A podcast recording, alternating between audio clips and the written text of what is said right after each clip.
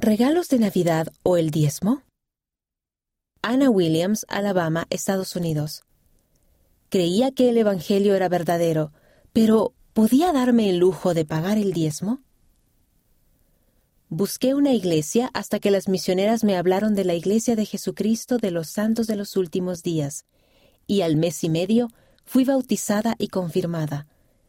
Una de las cosas que las misioneras me enseñaron fue el principio del diezmo. Recibirás bendiciones si pagas el diezmo, me dijeron. Yo era madre soltera y apenas tenía suficiente dinero para comprar comida y pagar mis cuentas. A menudo era cuestión de pagar el diezmo o comprar comida, pagar las cuentas de los servicios públicos o hacer un pago del auto.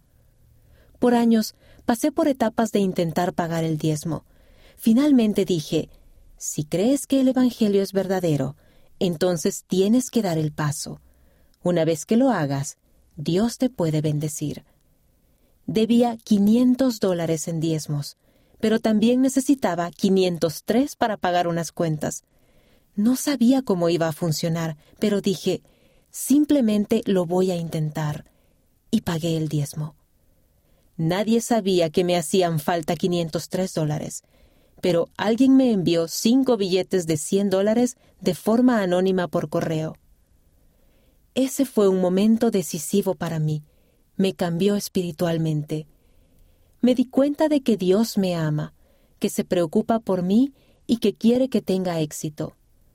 Desde ese momento en adelante he pagado el diezmo, pero no siempre ha sido fácil. Una Navidad hace años, mi hija mayor recuerda que me escuchó decir que yo no tenía suficiente dinero para pagar el diezmo y comprar regalos de Navidad para ella y sus hermanos. Sabíamos que no íbamos a recibir nada, pero para nosotros no era problema me dijo mi hija más adelante. Decidimos que queríamos que pagaras el diezmo. Como siempre, el Señor proveyó, y no fue necesario que prescindieran de regalos de Navidad. El hecho de que una madre soltera sea capaz de mantener a sus hijos y pagar el diezmo es algo importante. Desde que tomé la decisión de pagar el diezmo, he sido bendecida. No soy adinerada, pero el Señor siempre me prepara una vía también he sido bendecida de otras maneras. El buen ejemplo de los miembros de la Iglesia y de mis familiares nos ha ayudado a mis hijos y a mí a mantenernos activos en la Iglesia. Les he dicho que todo ello es parte de la bendición que el Señor ha prometido, que las ventanas de los cielos se nos abrirían.